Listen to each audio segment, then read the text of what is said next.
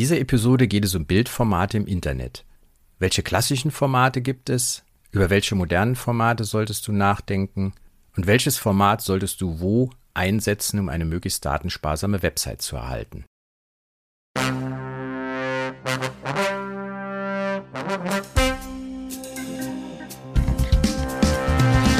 Herzlich willkommen zu Web But Green, deinem Podcast für ein nachhaltiges Internet. Hier geht es darum, wie du den CO2-Fußabdruck von Webseiten und digitaler Kommunikation verkleinern kannst. Und jetzt viel Spaß mit dieser Folge.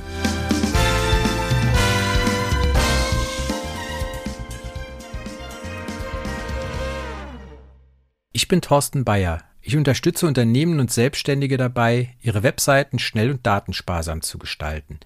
Digitale Nachhaltigkeit verschafft dir einen Wettbewerbsvorteil und du tust etwas Gutes für unseren Planeten. Bilder hat eigentlich jede Website. Wirklich jede. Ich kenne eine, die komplett ohne Bilder auskommt, und zwar ist es die allererste Website, die im Jahr 1990 veröffentlicht wurde von Tim Berners-Lee. Dort gibt es nur Text, Formatierungen und Links. Warum? Ganz einfach, Bilder waren in der HTML-Spezifikation damals noch gar nicht enthalten. Natürlich wollen wir heute keine Webseiten ohne Bilder haben. Selbst Wikipedia-Artikel haben zumindest immer das Wikipedia-Logo und es gibt eigentlich keine Webseiten ohne Bilder. Aber es ist wichtig, das richtige Format zu verwenden. Schauen wir uns die verschiedenen Formate an. Beginnen mit den klassischen Formaten. Da ist zuallererst das GIF-Format zu nennen, hat heute immer eine Verbreitung von 2,6 Prozent, unterstützt 256 Farben, Animationen, kann einen transparenten Hintergrund haben, man kann Metadaten wie Aufnahmedatum oder Geokoordinaten hinterlegen, hat aber natürlich den großen Nachteil, dass man mit 256 Farben keine fotorealistischen Bilder haben kann. Deswegen wird das GIF-Format heute eigentlich kaum noch eingesetzt und wenn überwiegend für Logos. Das nächste Format ist das JPEG-Format. Das ist das am meisten verwendete Format im Internet mit einer Verbreitung von knapp 55 Prozent. Der große Vorteil ist, dass man 16,7 Millionen Farben verwenden kann, was für Fotos völlig ausreichend ist. Man kann Metadaten hinterlegen. Allerdings kann man JPEG-Dateien nicht animieren. Es gibt keinen transparenten Hintergrund und jede Optimierung ist verlustbehaftet. Das heißt, wenn man mit JPEG-Dateien arbeitet, sollte man immer das Original irgendwo sichern, weil man kommt zu diesem Zustand nicht mehr zurück, wenn man die Datei erstmal verändert abgespeichert hat. Das dritte Format ist das PNG-Format, was heute eine Verbreitung von 28 Prozent im Internet immer noch hat. Es gibt es in zwei Varianten. Einmal das sogenannte PNG 8-Format mit 256 Farben oder das PNG 24-Format mit 16,7 Millionen Farben. Man kann PNG-Dateien animieren, das ist das sogenannte APNG-Format, habe ich in freier Wildbahn allerdings noch nie gesehen. Großer Vorteil ist, dass man einen transparenten Hintergrund definieren kann, was zum Beispiel bei einem Dark Mode wichtig ist. Man kann auch Metadaten hinterlegen und es gibt auch die Möglichkeit, PNG-Dateien ohne Verlust zu optimieren und komprimieren. Und wenn man das vergleicht, vereint das PNG-Format eigentlich viele Elemente, die das JPEG-Format und das GIF-Format haben und hat eben noch Vorteile, wenn man an die Transparenz denkt. Und die Dateigröße ist im Vergleich zu GIF in der Regel geringer, weil die Kompression besser ist. Allerdings im Vergleich zu JPEG werden die Dateien in der Regel größer. Aber da komme ich später nochmal drauf zurück bei den modernen Formaten. Das vierte klassische Format, was auch noch im Internet vorkommt, ist das sogenannte Icon-Format oder ICO. Das hat jetzt in letzter Zeit wieder an Wichtigkeit gewonnen. Warum? Weil Google diese Icons in den Suchergebnissen anzeigt seit einiger Zeit, was noch ein zusätzlicher Marketing-Boost sein kann. Deswegen ist es wichtig, dass es diese Datei, dieses Icon gibt. Das Format .ico stammt noch aus den 1990er Jahren von Microsoft und wurde zum Beispiel für Desktop-Icons oder in Favoriten dargestellt oder in Browserleisten dargestellt. Es ist allerdings heute gar nicht mehr erforderlich, diese Datei im ICO-Format abzulegen. Du kannst die genauso gut im PNG, JPEG, GIF oder in modernen Formaten verwenden, die in der Regel dann auch nochmal Vorteile bieten, weil du noch ein paar Byte einsparen kannst an Datenvolumen. Gut, das waren die vier klassischen Formate, die man heute im Internet noch hat. Schauen wir uns jetzt die modernen Formate an. Da ist an erster Stelle das SVG-Format zu nennen, also das Vektorgrafikformat. Gibt es eigentlich auch schon sehr viele Jahre, hat aber nur eine Verbreitung von zweieinhalb Prozent bisher, was eigentlich viel zu wenig ist aus meiner Sicht. Warum? Man kann mit dem SVG-Format 16,7 Millionen Farben verwenden, kann transparente Hintergründe verwenden, man kann sie ohne Qualitätseinbußen skalieren, wie man will, im Gegensatz zu allen anderen Formaten. Und man kann sogar Eigenschaften durch CSS-Befehle steuern, wie zum Beispiel Farbwechsel, Hover-Effekte und ganz viele andere Dinge. Und wer ein bisschen Erfahrung hat, kann SVG-Dateien auch von Hand mit einem Texteditor bearbeiten, weil es sind wirklich Textdateien im Gegensatz zu allen anderen hier vorgestellten Formaten. Das nächste Format ist das WebP-Format, hat heute eine Verbreitung von knapp 11 Prozent immerhin gefunden. Das wurde von Google vor ungefähr zehn Jahren etabliert, um Dateien nochmal im Datenvolumen reduzieren zu können. Das Format hat 16,7 Millionen Farben. Man kann Animationen verwenden, Transparenz und Metadaten. Und wenn man sieht, das vereint eben alle Eigenschaften von den klassischen Formaten, die ich am Anfang vorgestellt habe. Das heißt, theoretisch könnte man die alle, sagen wir mal, von seiner Website entfernen und durch das WebP-Format ersetzen.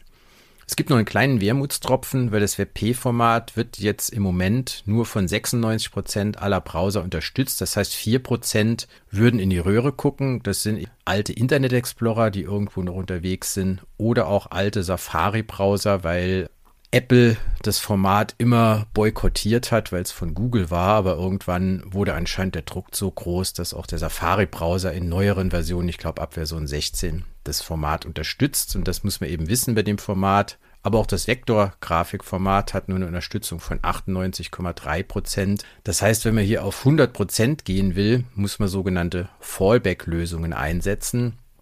Das heißt, wenn ein Browser ein bestimmtes Format nicht kann, biete ich ihm noch mal eine Alternative an. Das werde ich aber in einer anderen Folge noch mal genauer vorstellen. Das letzte moderne Format, das ich Ihnen noch vorstellen will, ist das sogenannte AVIF-Format. Das ist eher noch experimentell, würde ich mal sagen. Der Marktanteil ist nur bei 0,3 Prozent. Das liegt hauptsächlich daran, dass die Browserunterstützung auch erst bei 85 Prozent ist. Das heißt, dieses Format kann man eigentlich auf keinen Fall guten Gewissens jetzt ohne Fallback-Lösung verwenden. Der Vorteil des AWIF-Format ist, dass es nochmal einen besseren Komprimierungsalgorithmus hat, ansonsten die gleichen Eigenschaften wie WebP. Und deswegen ist das halt auch ein Format, was ich bevorzugt einsetze für das LCP-Element bei den Core Web Vitals zu optimieren, weil Google schaut ja da, welches Element das Größte auf deiner Seite ist.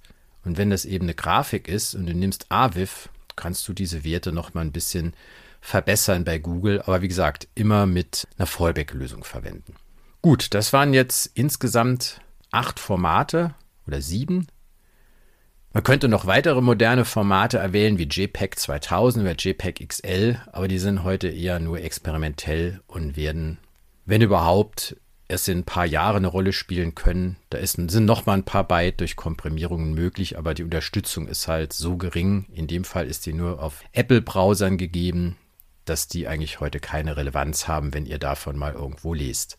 Gut, schauen wir uns jetzt noch an, welches Format man wofür verwenden sollte. Ich habe jetzt insgesamt über sieben Formate gesprochen: GIF, JPEG, PNG, ICO, SVG, WebP und AVIF welches Format sollte man jetzt wofür verwenden.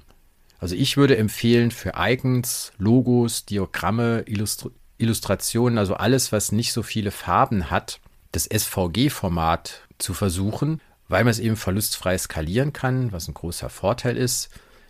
Wenn ihr da keine Möglichkeiten habt, das zu erstellen oder das Original ist eine JPEG-Datei oder eine PNG-Datei, die kann man zwar versuchen zu konvertieren, aber das klappt nicht so gut. Also am sinnvollsten ist es, SVG-Dateien direkt aus der Software, aus Adobe Photoshop oder anderen Programmen zu erstellen oder exportieren und damit dann zu arbeiten, weil dann habt ihr auch die beste Qualität der Dateien. Die Methode der Wahl oder das Format der Wahl, wenn das nicht geht, nehme ich halt PNG 8, weil das besser ist als JPEG, weil JPEG hat den Nachteil, das Format, wenn ihr irgendwo scharfe Kanten oder Schrift in Bildern habt, dann sieht das nie gut aus, weißt du, weil da dann immer so die, die Kanten, äh, die kann man nie scharf darstellen mit JPEG. Deswegen dafür PNG 8 verwenden. Man kann natürlich auch WebP oder AVIF verwenden, gewinnt dann aber gegenüber PNG 8 bei solchen Dateien mit wenigen Farben nicht mehr viel, aber kann man natürlich auch machen. Dann muss man eben wieder über Fallback-Lösungen nachdenken, wenn man das will. Und das ICO-Format, was ich am Anfang angesprochen habe, das würde ich eigentlich überhaupt nicht mehr verwenden. Grundsätzlich ersetzen durch andere Formate. Bei Fotos und Bildern sieht es noch ein bisschen anders aus. Wir hatten früher eigentlich nur das JPEG-Format und das PNG-Format. Und wenn eben jemand transparent wollte, dann musste er das PNG-Format verwenden, wobei dann aber die Dateien in der Regel deutlich größer sind, der, weil der Kompressionsalgorithmus schlechter als bei JPEG ist. Das können wir uns aber heute sparen, indem wir gleich WebP oder AVIF, was ich eben gesagt habe, auch für das LCP-Element oder INP wird es ja ab 2024 heißen, zu verwenden. Aber dann gegebenenfalls mit einer Fallback-Lösung und dann hat man einiges an Datenvolumen in der Regel eingespart. Gut, Abschließend würde ich noch auf das Fallback noch ein bisschen genauer eingehen, wie man das realisieren kann. Es gibt zum Beispiel für Content-Management-Systeme wie WordPress Plugins, wo man eben sagen kann, wandle hier je nach Endgerät dann JPEG oder die klassischen Formate wie PNG, JPEG in WebP um. Für AVIF gibt es, glaube ich, nur kostenpflichtige Plugins. Und was auch noch ein Problem ist bei den modernen Formaten, das man nicht verwenden, äh, nicht verschweigen sollte, sind Probleme bei sozialen Medien, weil zum Beispiel LinkedIn das WebP und das AWE-Format nicht unterstützt. Und wenn ihr nur dieses Bildformat auf einer Seite habt, die ihr in LinkedIn verlinken wollt, dann wird das Bild halt nicht erkannt und ihr müsst dann, wenn ihr das Bild haben wollt, das erst nochmal in einem klassischen Format abspeichern und verwenden. Das ist natürlich ärgerlich, aber ist halt leider so. Zumindest bei LinkedIn bei Facebook und anderen sozialen Medien taucht das Problem nicht auf. Gut, das soll es für heute gewesen sein. Ich hoffe, du hast jetzt einen Überblick, welche klassischen Formate es gibt, welche modernen Formate du verwenden kannst und auch welches Format du wofür einsetzen kannst, um eben das Datenvolumen deiner Website zu reduzieren, ohne dass der Besucher jetzt irgendwas merkt, außer dass die Website in der Regel schneller wird. Viel Spaß beim Optimieren. Du willst wissen, wie nachhaltig deine Website ist? Dann lade ich dich zu einem virtuellen Café ein. Gemeinsam machen wir einen kurzen Website-Check. Dabei erfährst du, wo deine Seite im Vergleich zu anderen steht und erhältst Tipps, die sofort für eine grünere Website sorgen. Und wenn du möchtest, finden wir gemeinsam heraus, wie ich dich weiter begleiten kann. Sei es bei der Optimierung, beim nächsten Relaunch, bei der Aufstellung einer CO2-Bilanz für deinen Nachhaltigkeitsbericht oder durch Mentoring und Schulungen für dein Team. Warte nicht länger und mach den ersten Schritt zu einer nachhaltigeren Online-Präsenz. Ich freue mich auf unseren virtuellen Café.